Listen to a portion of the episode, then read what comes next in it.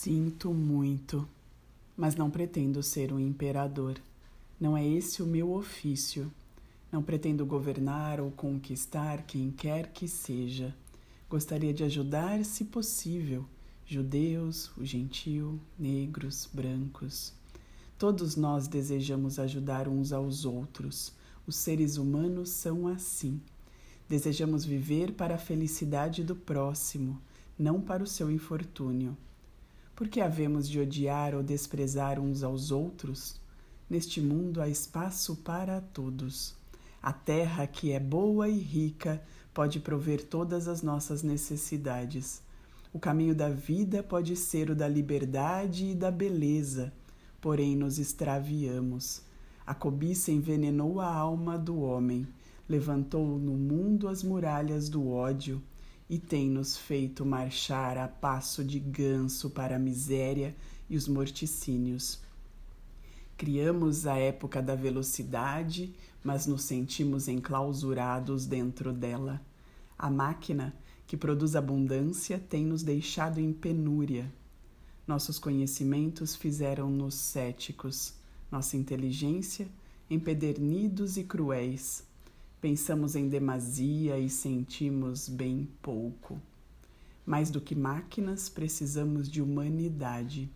Mais do que inteligência, precisamos de afeição e doçura. Sem essas duas virtudes, a vida será de violência e tudo será perdido. A aviação e o rádio aproximaram-se muito mais. A próxima natureza dessas coisas é um apelo eloquente à bondade do homem, um apelo à fraternidade universal, à união de todos nós. Neste mesmo instante, a minha voz chega a milhões de pessoas pelo mundo afora, milhões de desesperados, homens, mulheres, criancinhas. Vítimas de um sistema que tortura seres humanos e encarcera inocentes aos que me podem ouvir, eu digo: não desespereis. A desgraça que tem caído sobre nós não é mais do que o produto da cobiça em agonia, da amargura de homens que temem o avanço do progresso humano. Os homens que odeiam desaparecerão. Os ditadores sucumbem e o poder que do povo arrebataram há de retornar ao povo. E assim, Enquanto morrem os homens, a liberdade nunca perecerá. Soldados, não vos entregueis a esses brutais que vos desprezam, que vos escravizam, que arregimentam as vossas vidas, que ditam os vossos atos, as vossas ideias e os vossos sentimentos, que nos fazem marchar no mesmo passo, que vos submetem a uma alimentação regrada, que vos tratam como um gado humano e que vos utilizam como carne para canhão. Não sois máquina. Homens é que sois. E com o amor da humanidade em vossas almas, não odieis. Só odeiam os que não se fazem amar, os que não se fazem amar e os inumanos. Soldados, não batalheis pela escravidão, lutai pela liberdade. No 17 capítulo de São Lucas é escrito que o reino de Deus está dentro de, do homem, não de um homem só ou de um grupo de homens, mas dos homens todos. Estais em vós, vós, o povo, tendes o poder. O poder de criar máquinas, o poder de criar felicidade Vós, o povo, tendes o poder de tornar esta vida livre e bela, de fazê-la uma aventura maravilhosa. Portanto, em nome da democracia, usemos deste poder.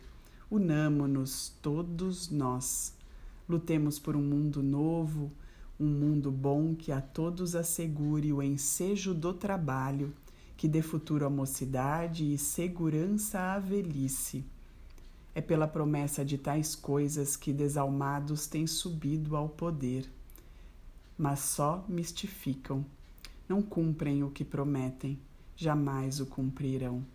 Os ditadores liberam-se, porém escravizam o povo. Lutemos agora para libertar o mundo, abater as fronteiras nacionais, dar fim à ganância, ao ódio e à prepotência. Lutemos por um mundo de razão. Um mundo em que a ciência e o progresso conduzam a aventura de todos nós. Soldados, em nome da democracia, unamo-nos. Hannah, estás me ouvindo? Onde te encontres, levanta os olhos Vês, Hannah, o sol vai romper os, as nuvens que se dispersam. Estamos saindo da treva para a luz. Vamos entrando num mundo novo, um mundo melhor em que os homens estarão acima da cobiça, do ódio e da brutalidade. Ergue os olhos, Hannah. A alma do homem ganhou asas e afinal começa a voar. Voa para o arco-íris, para a luz da esperança. Ergue os olhos, Rana. Ergue os olhos. O último discurso, o grande ditador, Charles Chaplin.